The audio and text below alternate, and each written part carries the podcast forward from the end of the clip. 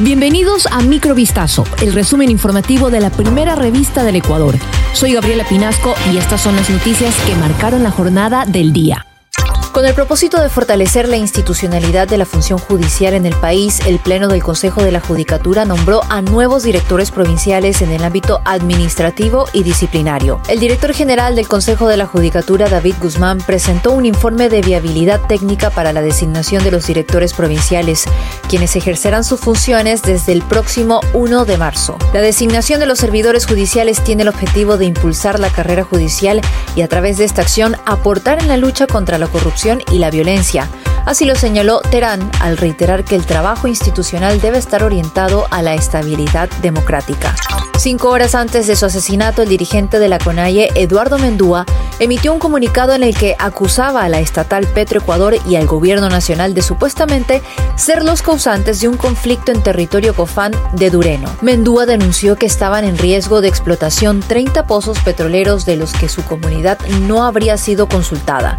También hizo un llamado al cese de la violencia en esta comunidad. En su escrito aseguró que habían buscado medios para terminar la violación constante que habrían vivido familias de su comunidad. Sin embargo, acusó a Petroecuador de seguir, textualmente, con sus artimañas para engañar a las comunidades. Tras las acusaciones en torno a la muerte del líder indígena, el ministro de Energía Fernando Santos Alvite dijo este lunes que las afirmaciones de las organizaciones indígenas son falsas e irresponsables. El profesor universitario Mauricio Crisón, quien llevaba desaparecido 12 días, fue hallado sin vida en una morgue de Quito, según confirmaron sus familiares.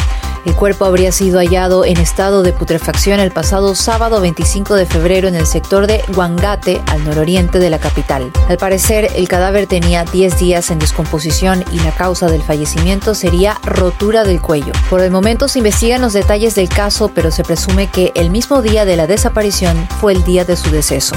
Un niño de 10 años estuvo extraviado por cerca de 15 días en la selva amazónica del Ecuador y sobrevivió a las inclemencias de la naturaleza. El hecho ha sorprendido a toda la provincia de Pastaza. Se trata de Luis Stalin Salas Cuji, perteneciente a la comunidad Conambo o nacionalidad zápara, quien fue reportado como desaparecido desde el 13 de febrero. El pequeño habría salido de cacería con su hermano, pero terminó perdido en medio del bosque. Por fortuna, un joven de la comunidad de Pucayacu encontró al menor de edad mientras realizaba sus labores de cacería. Luis habría pernoctado en una choza abandonada de la parroquia Montalvo.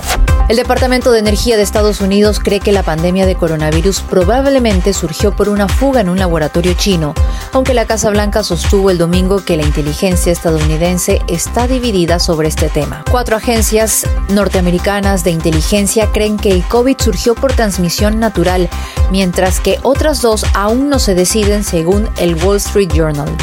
China rechazó de manera enérgica este lunes la hipótesis que privilegia ahora al Departamento de Energía de Estados Unidos y dijo sentirse ensuciada por estas nuevas acusaciones. A mediados de febrero, la Organización Mundial de la Salud prometió hacer todo lo posible hasta encontrar la respuesta sobre los orígenes del COVID, rebatiendo un informe que sugería que el organismo de la ONU había abandonado la investigación. Esto fue Microvistazo, el resumen informativo de la primera revista del Ecuador. Volvemos mañana con más. Sigan pendientes a vistazo.com y a nuestras redes sociales.